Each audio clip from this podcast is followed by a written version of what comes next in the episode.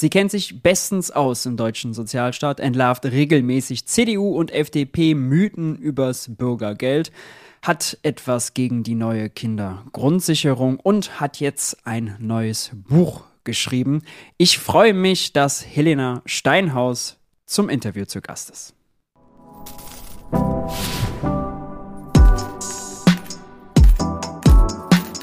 Hi und herzlich willkommen bei Geld für die Welt. Ich bin Maurice und in diesem Video geht es um das Thema Armut. Das Thema Armut könnte gar nicht aktueller sein. Wir haben viele Debatten gerade, die sich darum ranken. Bürgergelderhöhung, Einführung, Kindergrundsicherung und, und, und.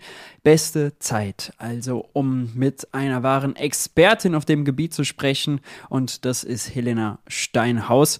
Helena Steinhaus ist die Gründerin vom Verein Sanktionsfrei und sie hat gemeinsam mit Claudia Cornelsen dieses Buch geschrieben. Es braucht nicht viel, wie wir unseren Sozialstaat demokratisch, fair und armutsfest machen.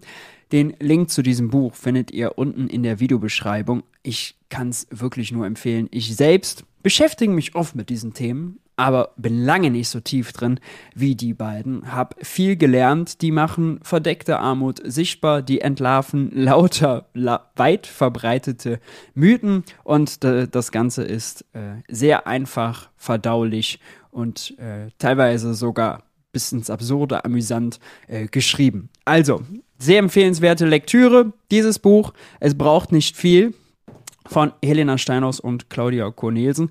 Umso besser, dass Helena Steinhaus zum Interview zu Gast ist. Liebe Helena, schön, dass du da bist. Lass uns gleich mal beim hochaktuellen anfangen, nämlich der Kindergrundsicherung. Nach 18 Monaten gefühlter Debatte hat die Ampel sich jetzt letztendlich geeinigt. Statt geforderten 12 gibt es jetzt 2,4 Milliarden Euro mehr. Äh, 2,4 Milliarden Euro schwer ist die Kindergrundsicherung generelle Leistungsverbesserungen, so hat Lindners äh, sich dafür gerühmt, sind nicht vorgesehen. Erzähl uns doch mal, wie bewertest du das Ergebnis? Schlecht. Also das ist natürlich wirklich, ich kann es nicht anders sagen, eine Katastrophe, weil die Kindergrundsicherung ja etwas war, worauf viele Hoffnung gesetzt haben, zu Recht, weil es vielen Familien und damit auch vielen Kindern wirklich schlecht geht in unserem Land. Ähm, und dass jetzt 2,4 Milliarden bewilligt wurden, ist ja ein absoluter Misserfolg. Ne? Ähm, die Grünen versuchen es ja irgendwie noch als Erfolg zu verkaufen, aber am Ende ähm, Sozialverbände haben zu Recht 20 Milliarden Euro gefordert, ähm, Lisa Paus 12 Milliarden und jetzt und die FDP hat 2 Milliarden als Platzhalter äh, veranschlagt und jetzt sind 2,4 Milliarden. Also wer da gewonnen hat, ist eigentlich relativ klar und ach, ja, also ich denke, damit wird sich nicht viel ändern, leider. Ähm, es geht vor allem darum, die Leistung zu bündeln und ähm, ähm, den, das Bildungs- und Teilhabegesetz ähm, abrufbarer zu machen und auch den Kinderzuschlag, also Leistung, die es eh schon gibt, ähm, erreichbar zu machen für die Familien. Und das reicht nicht. Was ja, äh, ich, ich denke, wenn ich mal darüber nachdenke, ja kein Erfolg ist in dem Sinne, sondern eher eine Peinlichkeit, die wir jetzt mal einstellen, dass es im Moment so ist. Armen Familien stehen Leistungen zu und die rufen die nicht ab, die bekommen nicht, was denen zusteht. Der deutsche Sozialstaat spart also auf dem Rücken der Ärmsten. Also es ist eher so, wenn man das jetzt irgendwie halbwegs hinbekommt, dass die Abrufquote höher ist, so, wir haben eine Peinlichkeit gerade mal irgendwie halbwegs hinbekommen, aber kein großer sozialpolitischer Fortschritt, oder? Ja, ganz genau so ist es. Und ähm, da, das ist schon krass, dass es einfach niemand so klar benennt, ne? Ähm, also ich finde wenigstens ähm, die Grünen, die ja theoretisch für wirklich was anderes stehen, sollten da ein, äh, diese Schwäche eingestehen. Aber das ist einfach nicht der Fall. Lass uns mal ganz kurz äh, auf Christian Lindner kommen. Ich habe nämlich was getan, was nicht gut fürs Nervenkostüm war. Ich habe die Pressekonferenz geguckt, als Lisa Paus, Christian Lindner und Hubertus Heil die Ergebnisse ja. vorgestellt haben. Kann ich das niemandem empfehlen. Da, da, da, genau, ist hart. ähm, und Christian Lindner hat da argumentiert, also sein oberstes Credo für die Verhandlungen sei gewesen, dass es keine arbeitsfeindlichen Anreize gibt. Ja, also bedeutet ja übersetzt, die Kinder sollen arm bleiben, damit die Eltern auch irgendwie weiter bereit sind, noch, je, noch so jeden Drecksjob anzunehmen. Aber mal so ganz grundsätzlich drüber nachgedacht, verkennt so diese Logik darüber nachzudenken nicht, dass viele Menschen, die ja heute schon arbeiten, aber zu wenig verdienen und deswegen aufstocken, ja schon längst in dem System drin sind. Also für die ist überhaupt nichts mit Anreizen, oder? Ja, ganz genau. Also das Problem ist ja folgendes. Immer ähm, herrscht diese Vermutung, dass wenn man armen Menschen Geld gibt, dass sie es für unlautere Dinge ausgeben, anstatt in ihre Kinder zu investieren, was kompletter Quatsch ist. Also es gibt keine Studien, die das belegen. Und ähm, dass es den Menschen Arbeitsanreize geben, äh, nehmen würde, wenn es mehr Geld gäbe für Kinder. Das kann auch nicht sein, zumal ja viele Leute, die eben so ein geringes Einkommen haben, schon arbeiten. Also entweder sie arbeiten und müssen aufstocken Bürgergeld beziehen oder sie arbeiten im Niedriglohnbereich und können mit ihrer Arbeit trotz Vollzeit häufig gar nicht ähm, ihr, ihre, ihr Leben finanziell selbst bestreiten. Also am Ende muss man sagen, dass ne, die FDP, die betreibt da einfach eine Politik, die, ähm, die verstetigt, dass diese Menschen keine Verhandlungsgrundlage haben und dass der Niedriglohnsektor uns so erhalten bleibt, wie er derzeit ausgestaltet ist. Und der boomt eben seit Hartz IV. Ne? Und auch Bürgergeld hat daran nicht viel geändert aus FDP-Sicht, die sind ja immer gegen jegliche Subvention, muss man ja auch sagen, diese ganze, dieses ganze Aufstocken ist ja eine Subvention für eigentlich viel zu schlechte Löhne, die fürs Leben nicht reichen. So rum will Christian Lindner da aber nie drüber reden. Komisch, oder? Naja, also er möchte halt, dass die Unternehmen nicht mehr Geld bezahlen müssen. Ne? Ähm, deswegen ist es tatsächlich eine Subvention, die wir Steuerzahler ähm, bezahlen auch, ja. Mehr Geld alleine helfe armen Familien nicht. Das ist auch so ein Satz, der äh, x-mal von der FDP äh, gefallen ist. Hm, Familien bräuchten stattdessen Arbeit oder sollten häufig dann, wenn man, wenn wenn die Migrationskeule mit dazu nimmt, sollen irgendwie nur die deutsche Sprache lernen, dann würden sie schon Arbeit finden, so nach dem Motto. Geld alleine sei ja nicht das Ziel. Jetzt hat das DIW mit der Diakonie zuletzt vorgerechnet. Nee, also wenn man den, äh, das Kindergeld um 100 Euro erhöht, würde man etwas mehr als 400.000 arme Kinder über die Armutsschwelle heben. Wer von beiden hat jetzt recht? Also ich weiß nicht genau, ob es mit 100 Euro getan wäre, aber ich würde sagen, wenn, dann hat das DIW hier recht.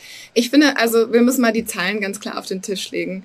Ähm, es geht um Kinder in Bürgergeld zum Beispiel und um Kinder von Menschen, die ähm, zu wenig verdienen, um über die Runden zu kommen. Und ähm, das Existenzminimum für Kinder liegt derzeit bei für 6- bis 14-Jährige 348 Euro im Monat.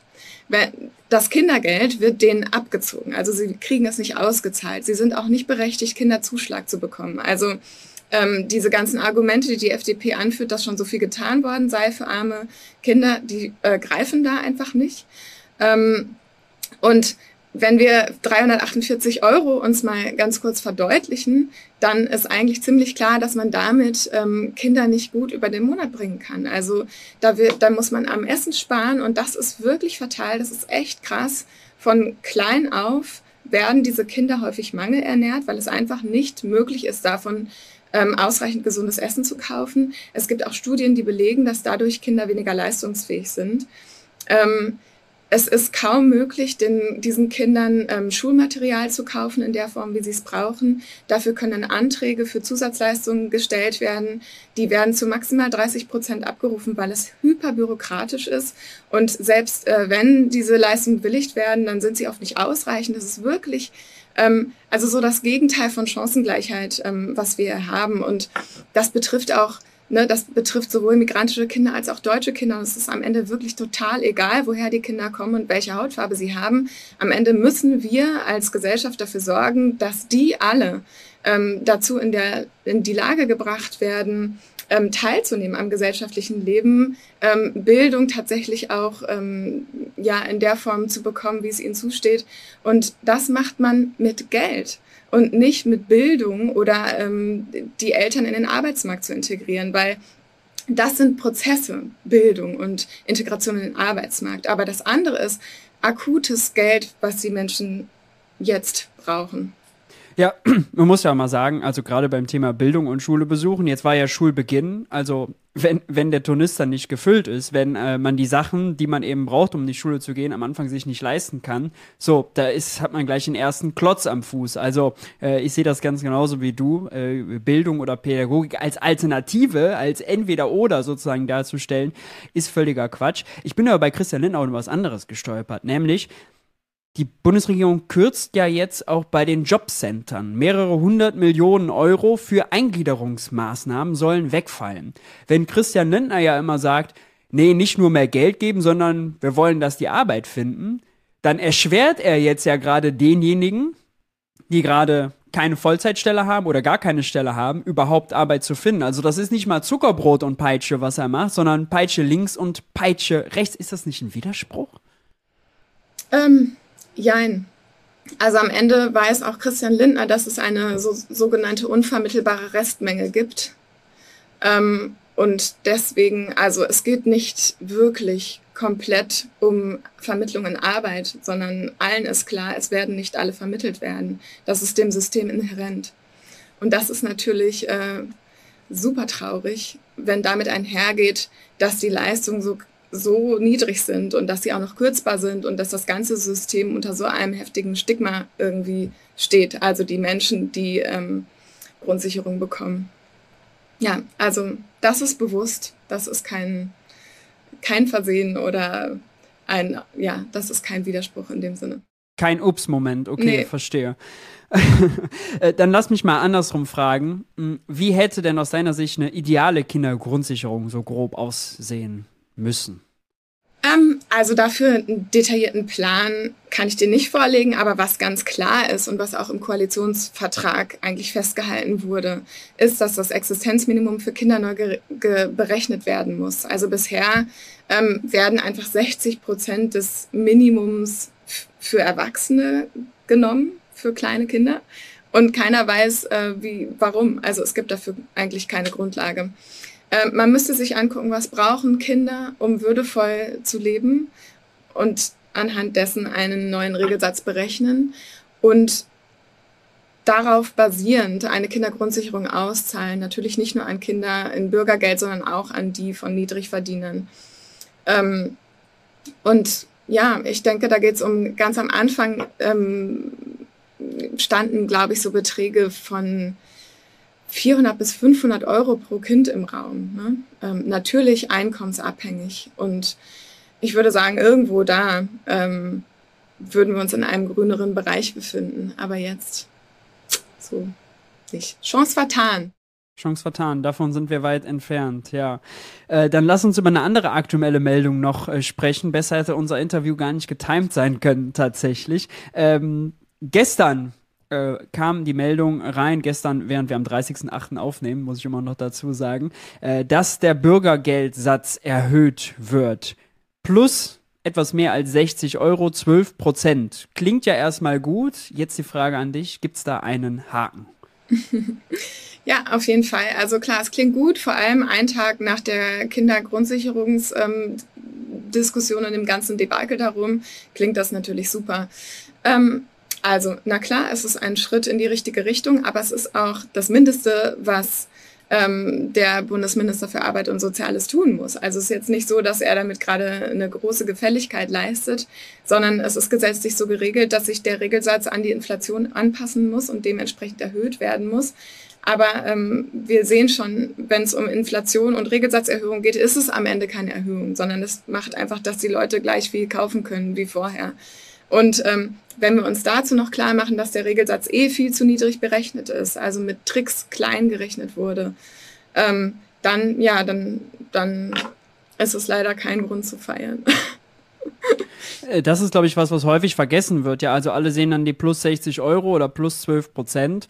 Aber also, dass dass man die Inflation zum Beispiel mal davon abziehen muss. Und ja gerade auch bei den Sätzen, ja, selbst wenn man jetzt denkt, Inflation steht gerade in Deutschland Verbraucherpreise so bei 6%, ja, das denkt man immer noch, okay, 6% plus. Nee, nee, aber bei dem, was in den Regelsätzen drin ist, Lebensmittel zum Beispiel, die einen großen Teil ausmachen, ist die Inflationsrate ja viel höher. Ja, ja bei 30% ähm, teilweise, ne?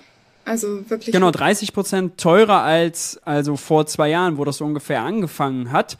Ähm, auf Jahressicht auch irgendwie 13 oder 14 Prozent. Also da ist es äh, eben viel, viel mehr. Bei euch im Buch, kommen wir mal dazu. Äh, ich hatte es eben schon mal äh, erwähnt, äh, wen das interessiert, Link ist unten in der Videobeschreibung. Ähm, bei euch im Buch heißt das Bürgergeld äh, gar nicht Bürgergeld, sondern Bürgerharz. Wie kommt das denn? Naja, ähm, das hängt damit zusammen, dass Bürgergeld natürlich ein schöner Name ist und er, glaube ich, suggeriert auch vielen Menschen in der Gesellschaft, die sich damit nicht eingehend beschäftigen, was ja klar ist, man kann sich nicht mit allem so gut beschäftigen, ähm, dass jetzt alles in Ordnung ist, dass Hartz IV überwunden wäre, weil ähm, es gab ja wirklich viel Protest gegen Hartz IV. Ähm, und man wollte es loswerden. Und aber in unserer Wahrnehmung ist es einfach nur ein neues Wort für dasselbe System. Ne? Also es hat mit ähm, Bürgergeld keine großartige Veränderung gegeben, die jetzt bei den Menschen tatsächlich spürbar wäre. Deswegen nennen wir es Bürgerharz. Was stört euch am meisten beim Bürgergeld? Ähm, na, die Kernprobleme sind geblieben. Der Regelsatz ist zu niedrig. Es gibt weiterhin Sanktionen. Ähm, die Kosten für Unterkunft und Energie sind nur teilweise gedeckt. Ähm, damit ähm, zusammengefasst kann man einfach sagen, ähm, die Menschen werden in Armut gedrängt und in Armut gelassen und ähm, verschulden sich auch permanent neu. Ne? Also es ist eigentlich relativer Standard, dass vor allem Familien in Bürgergeld ähm, jeden Monat mehr Schulden aufhäufen, gerade mit den ähm, teuren Energiekosten, die wir jetzt haben seit einiger Zeit. Ja, ich glaube, das ist auch äh, ein Punkt, der noch total unterschätzt wird, weil wir da nur die alten Zahlen haben bei den Überschuldeten äh, in Deutschland. 10 Prozent äh, der Haushalte waren das vorher, glaube ich, ungefähr, bevor diese große Energiekrise mit dem Krieg kam und äh, die Preise so viel teurer geworden äh, sind. Äh, die Zahl wird wahrscheinlich äh, demnächst deutlich größer ausfallen. Hm. Ja, ja, das denke ich auch. Also und ähm, hinzufügen muss ich noch, ne, es sind natürlich nicht nur die Rahmenbedingungen, die finanziellen, ähm, die es für uns zum Bürgerharz machen, sondern auch ähm, weiterhin die Gängelung, die durch das System stattfindet. Also, dass sich die Menschen häufig nicht gesehen werden, die, ähm, die Bürokratie, die Sprache, die Ansprache, die, ähm, der Ort, das Jobcenter selbst. Ich weiß nicht, wer von euch schon mal im Jobcenter war. Also es ist wirklich ein frustrierender Ort und man ist hochgradig davon abhängig, wer einem am Schreibtisch gegenüber sitzt. Ja, ähm, ist mir auch wichtig zu betonen. Viele machen natürlich super gute Arbeit in den Jobcentern, aber sie sind immer auch irgendwie dem System ähm, unterworfen, in dem sie arbeiten und ähm, haben nur einen gewissen Spielraum. Ähm, aber ich, ne, da, da gibt es wirklich gute Leute, aber ähm, die systemischen Zwänge, die sind einfach da. Der Ort ist super unangenehm. Die Briefe sind ähm, ja unverständlich. Und es ist einfach zu wenig Geld. Also es ist ein permanenter Mangel, mit dem die Leute umgehen müssen, ähm, der aber kein Naturgesetz ist, sondern der konstruiert ist, politisch konstruiert. Wir könnten ähm, mit diesen Menschen auch anders umgehen, ohne dass dadurch ähm, Massenarbeitslosigkeit entstehen würde. Das ist einfach Quatsch. Ja, dieses, dieses Grundprinzip irgendwie Arbeitslosigkeit so schmerzhaft wie möglich zu machen oder eigentlich jeden Kontakt mit äh, dem Sozialstaat, insbesondere wenn es dann Jobcenter, Arbeitsagentur ist, so schmerzhaft und so unangenehm wie möglich zu machen, um die Leute bloß in den dann damals durch Hartz IV und die Harzreform größer gemachten Niedriglohnsektor irgendwie zu bringen. Ne? Also das muss man immer beides zusammendenken. Gerade diese äh, auch Story, was für viele ja, die mit, sag ich mal, Jobcentern, Arbeitsagenturen nichts zu tun haben in ihrem eigenen Alltag, dass ihr dazu ja auch äh, einiges im, im, im, Buch drin habt und äh, das sehr lesenswert ist. Lass mich noch die Frage stellen, gibt es denn auch Sachen, die beim Bürgergeld aus deiner Sicht äh, besser geworden sind? Ähm, du ja. musst durchatmen. Ja, ja, also ist, ich muss wirklich suchen. Ähm, es gibt Verbesserungen. Also es wurde zum Beispiel der Vermittlungsvorrang abgeschafft. Das klingt total sperrig, deswegen schaltet man eigentlich sofort schon ab, wenn man das Wort hört. Ähm, es bedeutet ähm, übersetzt, dass die Menschen nicht mehr per Gesetz in jeden noch so schlechten Job vermittelt werden müssen, äh, notfalls durch Sanktionen, sondern dass ähm, Bildung, Ausbildung, Weiterbildung Vorrang haben. Und ähm, damit einhergehen auch längere Ausbildungs- und Weiterbildungszeiten und teilweise ähm, Gelder, die gezahlt werden, wenn man ähm, eine Weiterbildung macht. Dazu muss man sagen, dass von diesem, äh, dieser Abschaffung des Vermittlungsvorrangs super wenig Leute tatsächlich profitieren. Ähm, also um mal die Menge aufzuschlüsseln oder die Menschen aufzuschlüsseln, die sich hinter diesen 5,4 Millionen Bürgergeldbeziehenden verstecken. Ähm, da muss man sagen, fast zwei Millionen davon sind Kinder und Jugendliche die brauchen gerade keine Arbeit, also viele davon zumindest nicht, die meisten nicht. Ähm, dann haben wir ungefähr 900.000 ähm, AufstockerInnen. Dann haben wir ungefähr 1,6 Millionen chronisch Kranke, die vorher ähm, Grundsozialgeld, glaube ich, bezogen haben. Das ist jetzt mit Bürgergeld zusammengelegt worden. Und dann haben wir, glaube ich, am Ende noch so eine Menge von 1,1, 1,2 Millionen ähm, Menschen, die tatsächlich auf der Suche nach einer Vollzeit oder wie auch immer gearteten Stelle sind. Ähm, also man kann ganz klar einfach sagen, Arbeitslosigkeit ist eigentlich gar kein Problem in Deutschland. Also es ist nicht wie ähm, als Hartz IV eingeführt wurde, wo es wesentlich höhere Arbeitslosigkeit gab und auch da hätte man damit, damit anders umgehen können. Aber die Situation ist nicht vorhanden. Die meisten Menschen, die Bürgergeld beziehen, die werden, die haben gar keine realistische Chance, aus dem Bürgergeld in, in näherer Zukunft rauszukommen. Und ähm, aber ich finde, das geht in der öffentlichen Debatte komplett unter, dass wir eigentlich ähm, über Menschen sprechen, die krank sind, die Care-Arbeit machen, die selber äh, Kinder sind, zur Schule gehen, ausgebildet werden ähm, und so weiter. Ne? Also äh, ich finde, das ist ein total wichtiger Faktor. Deswegen ist diese wohlgerühmte Abschaffung des Vermittl Vermittlungsvorrangs ähm, ja ziemlich langweilig. Verstehe. äh, jetzt bei der Bürgergelderhöhung hat Jens Spahn allen voran, aber auch Carsten Ninnemann haben wieder losgelegt mit ihrer Schmierenkampagne nach dem Motto, äh, Arbeit lohnt sich jetzt nicht mehr, wenn das Bürgergeld teurer wird. Das haben sie ja auch äh, damals bei der Einführung. Du warst ja selbst in Talkshows, um das irgendwie zu entlarven. Ihr habt das, diese ganze Kampagne damals nochmal komplett auseinandergenommen bei euch im Buch. Das ist sehr lesenswert.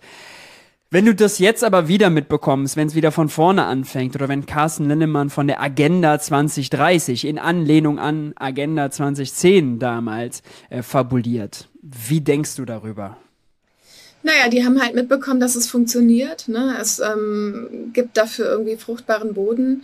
Und wie du schon sagst, ähm, Agenda 2030 ist einfach nur eine Anlehnung an, an Agenda 2010 und meint das Straf- und Sanktionsregime, was Hartz IV ähm, ja, gebracht hat und damit auch die Möglichkeit, die Menschen massenhaft in Niedriglohnarbeit äh, zu zwingen. Also sie, sie bedienen einfach dieselben Stammtischargumente, diese, hauen dieselben Phrasen und Floskeln raus wie schon seit 20 Jahren. Es gibt nichts Neues daran. Und ja, ich glaube, dass ähm, dieses Vorurteil sitzt so tief, und diese Angst vor ähm, dem faulen Pack, was uns die Steuergelder aus der Tasche schmarotzt, ist so groß, ähm, dass sie leichtes Spiel haben. Und das ähm, ist alles am Ende Wahltaktik und hat überhaupt nichts mit inhaltlicher Politik zu tun. Ja, äh, wenn man das bei euch im Buch gelesen hat, dann ist es ja auch wirklich danach super easy, also durch dieses diese Schmierenkampagne durchzuschauen, weil da werden ja etliche Sachen, die relativ oberflächlich bekannt sein müssten, einfach weggelassen. Irgendwie, dass Leute, die dann zu wenig verdienen, zum Beispiel ja doch auch aufgestockt werden und dann doch mehr haben als derjenige, der zum Beispiel äh, wirklich äh, arbeitslos ist. Du warst selber der, bei Maischberger warst, glaube ich, auch, ne? Warst du in der Talkshow und hast äh, dann damit, äh, oder was bei Maybrit Illner? Nee, bei ähm, Fakt ist und im Presseclub ähm, war ich. Aber Presseclub, das genau. war vor allem hm. das. Ja, ja, stimmt, genau. Äh, und wurdest damit konfrontiert. Wie ist das, diese Debatten zu führen und wirklich, also, jetzt erzähl mal so ein bisschen, plauder mal aus dem Nähkästchen. Na, es ist sehr ermüdend, weil man, glaube ich, ähm, also wie gesagt, das sind so abgedroschene ähm, Vorurteile und Phrasen und auch Fake News, die da einfach eins nach, einer nach dem anderen rausgehauen wird. Und ähm, ich glaube, ähm, äh, man wird so die man auch gar nicht alle einfangen kann direkt nee, wieder. kann man ne? nicht. Genau. Und ähm, am Ende ähm, ja, muss ich halt immer wiederholen, dass ja Arbeit ist, ist nicht bloß irgendwie Broterwerb, sondern die meisten Menschen, die wollen wirklich arbeiten, die möchten sich selbst, äh, die möchten um, um, sich um sich selbst kümmern können, die möchten auch ein Umfeld haben, in dem sie sich wirksam fühlen. Ähm, und ja, also es ist, äh, es ist tatsächlich auf eine Art äh, ein Kampf gegen Windmühlen, befürchte ich, weil auch, finde ich, in den Talkshows ähm, die Positionen wirklich auch schlecht platziert sind. Die sind ja darauf aus, dass sich zwei Gegenpole irgendwie gegenseitig Tomaten an die Köpfe schmeißen.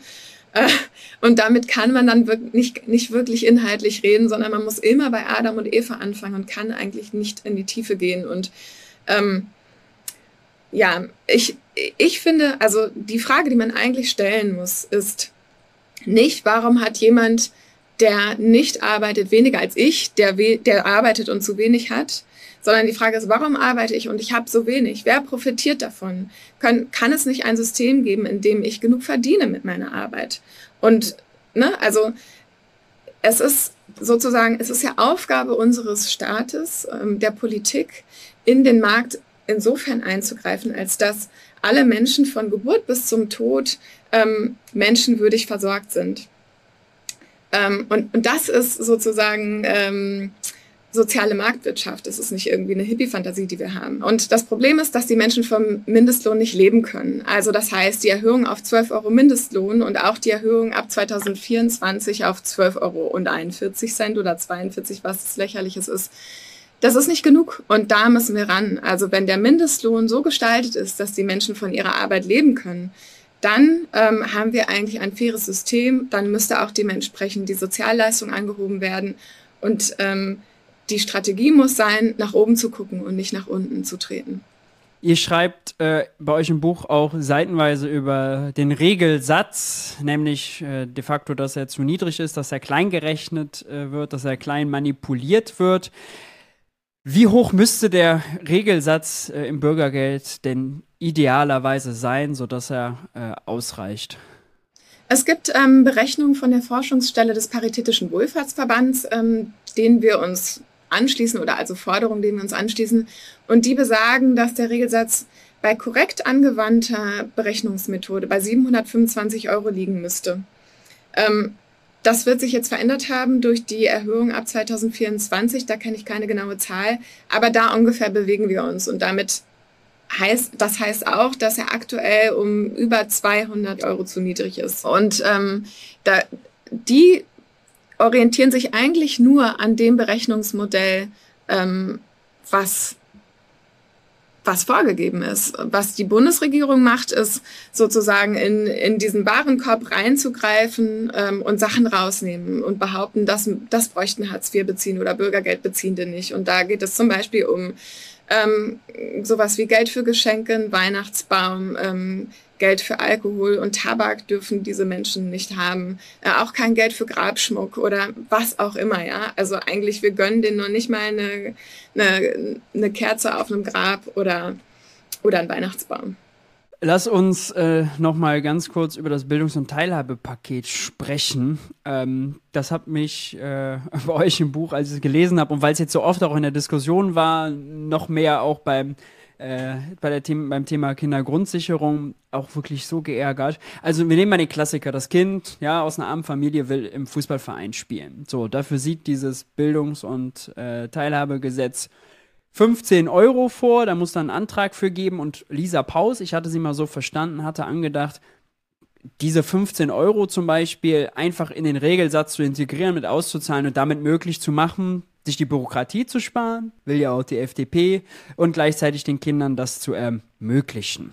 Ähm, die FDP wollte das jetzt nicht. Jetzt bleibt das quasi erstmal so erhalten, soll irgendwann Kinderchancenportal werden, aber im Grunde bleibt jetzt erstmal alles so, wie es ist.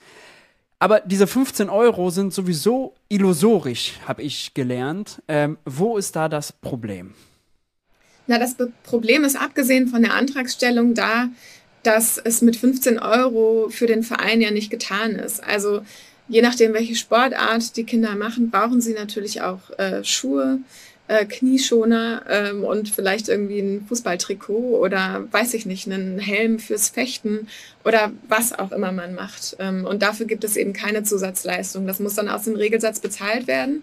Und wir haben gelernt, im Regelsatz für Kinder zwischen 6 und 14 Jahren sind 348 Euro vorgesehen. Da kann keiner noch Turnschuhe von kaufen. Oder man spart sie sich vom Mund ab, das machen diese Menschen sowieso. Und es ist auch so, also jetzt nicht jeder Verein ja zum Beispiel äh, sagt, alles klar, für 15 Euro können wir das, können wir das anbieten. Also äh, auch das ist dann problematisch. Daraus ergeben sich unter Umständen dann weitere Wege, weil der Nachbarsverein das nicht macht. Und dann, wenn sich mal ein Verein findet, ist er weiter weg, wiederum höhere Fahrtkosten. Und wir haben ja jetzt häufig darüber gesprochen, dass irgendwie nur 30 Prozent oder so, jetzt beim Kinderzuschlag und bei diesem Bildungs- und Teilhabepaket, nur 30, 40 Prozent der Leistungen abgerufen werden, obwohl die eigentlich viel mehr Leuten zustehen.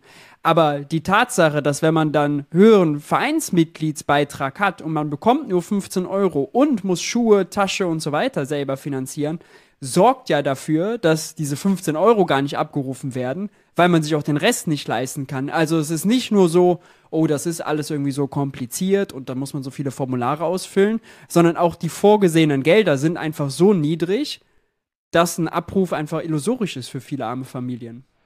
Genau, das ist absolut der Fall. Und dazu kommt ja auch, ähm, dass, dass es wirklich teilweise super kompliziert oder ähm, alltagsfern ist. Ja, also zum Beispiel gibt es ähm, die Situation, der Verein möchte die Beiträge drei Monate im Voraus haben.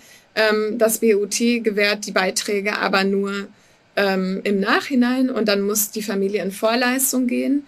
Das BOT überweist direkt an den Sportverein, aber die Familie musste ja schon an äh, den Sportverein im Voraus bezahlen, also muss dann der Sportverein im Nachhinein rückerstatten.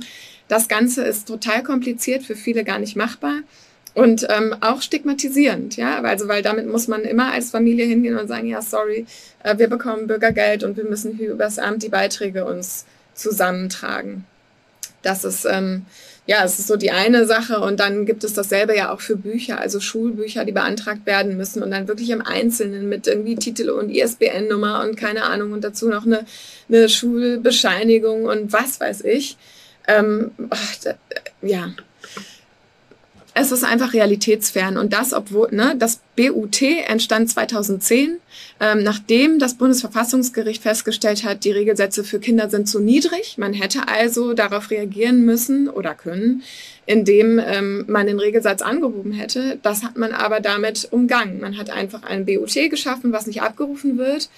Ähm, infolgedessen spart man viel Geld, weil es wird so schlecht abgerufen von Anfang an, dass es noch nicht mal mehr im Haushalt etatisiert wird. Wahnsinn. Gerade gra mit diesem Hintergrund, ne? Also die Regelsätze waren zu klein, bitte erhöht die Regelsätze und dann sagt man, nein, wir machen lieber Sachleistungen, möglichst kompliziert und die dann lebensre äh, fernab von der Lebensrealität. Ich glaube, Ursula von der Leyen war das damals als ja. Familienministerin, ne? Ja. Mhm. Äh, heute äh, unsere Kommissionspräsidentin. Ja. Tolle Frau. Äh, wo, wohin man es mit sowas schafft. Ja? Also Nein, es ist wirklich einfach, einfach bitter. Ja. Ihr stellt bei euch im Buch auch äh, den Verein vor, den du gegründet hast, nämlich Sanktionsfrei. Äh, jetzt lass mich dich hier in aller Kürze nochmal fragen, was ist die Idee dahinter und was genau macht ihr dort? Na, wir setzen uns für eine menschenwürdige Grundsicherung ein und das machen wir über verschiedene ähm, Wege letztendlich. Also einerseits ähm, gibt es ein Tool, mit dem man automatisiert ähm, Sanktionen widersprechen kann, direkt auch Anwalt, ähm, Anwaltskontakt bekommt und wir gleichen das Geld für die Sanktionen aus, sodass man sozusagen nicht unter den ähm, Regelsatz fällt in, in, der Zeit einer Sanktion. Ähm, die Anwälte gehen juristisch dagegen vor, oft gewinnen sie den Fall. Genau, und damit ähm, ja, haben wir sozusagen eine Komponente abgedeckt. Das zweite ist ganz viel Öffentlichkeitsarbeit und Kampagne, einfach um die Lebensrealität ähm, von Menschen im Bürgergeld ähm, zu verdeutlichen, klarzumachen, zu schildern, die Menschen aus dieser, aus dieser undefinierbaren Masse von 5,4 Millionen Menschen, die nicht arbeiten wollen, rauszuholen, sozusagen. Ja. Ähm, genau, und wir leisten auch noch ganz viel andere finanzielle Unterstützung, ähm, weil unser Steckenpferd, würde ich mal sagen, ist unser Solidartopf. Wir zahlen super viel Gelder aus, nicht nur bei Sanktionen, sondern auch ähm, wenn zum Beispiel eine Stromrechnung nicht bezahlt werden kann, wenn das Jobcenter mal wieder ein Darlehen für eine Waschmaschine ablehnt oder wenn das Jobcenter ähm, ja, kein, kein Darlehen für Möbel oder was auch immer gewähren will, dann gehen wir einerseits dagegen vor, andererseits zahlen wir das Geld aber auch einfach vorübergehend schon mal aus, damit die Leute nicht monatelang noch auf dem Trockenen sitzen. Ähm, da gibt es tausend andere Fälle auch noch, ne? dass irgendwie Weiterbewilligungsanträge zu lange dauern, dass in der Zeit eine Leistungslücke entsteht. Immer dann zahlen wir einfach Geld aus. Super schnell und unbürokratisch. Ihr seid also eigentlich Lückenfüller, wenn man es mal und Ausputzer in einem Sozialstaat, der nicht funktioniert irgendwie, oder?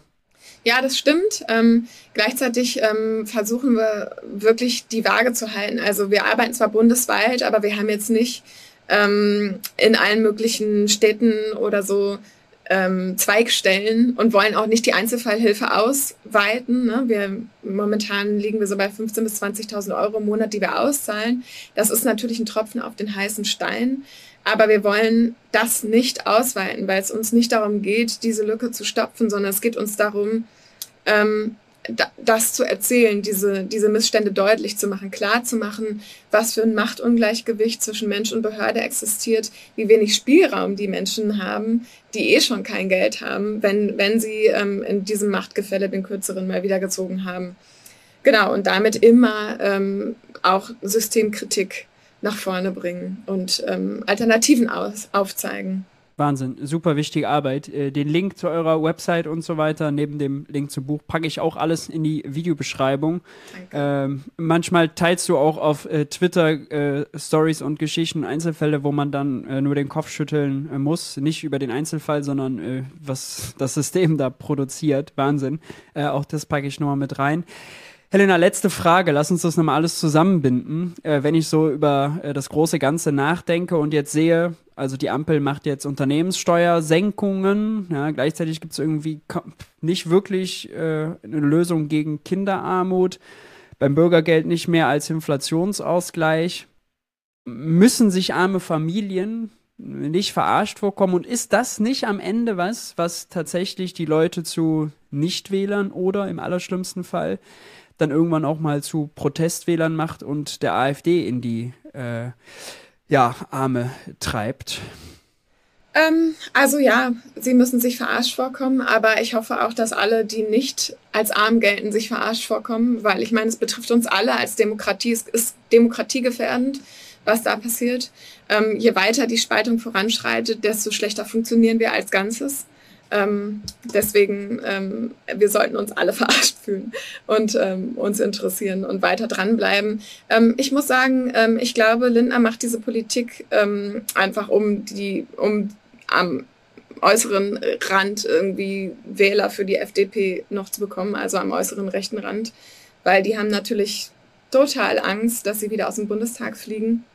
Und letztendlich ist ihnen jede Strategie recht, um noch irgendwie Stimmen zu kriegen. Und drin zu bleiben. Ähm, ja, sorry. Das. Fahren verloren. Nein, nein. Das regt mich so gut. auf. ja. alles, alles, gut. Also, wenn es schlecht ist, muss man auch einfach sagen, dass es schlecht ist. Und ja. wir beenden es auch auf dieser schlechten Note, weil alles andere hat, glaube ich, äh, das dann auch nicht verdient. Helena, trotzdem vielen, vielen Dank für deine Zeit, das Interview und für das tolle Buch, mit dem du uns bereichert hast. Ich danke dir. Vielen Dank. Soweit also das Interview mit Helena. Wie hat es euch gefallen?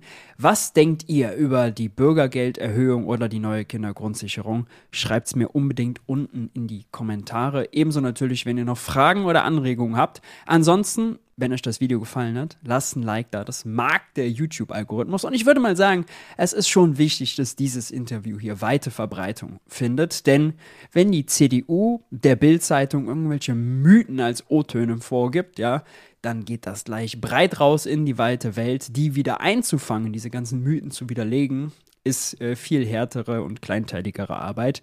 Deshalb teilt es auch gerne mit Freunden und Bekannten, die dieses Interview sehen sollen. Ansonsten lasst ein Abo da, aktiviert die Glocke und ich hoffe, wir sehen uns beim nächsten Video. Ciao, ciao.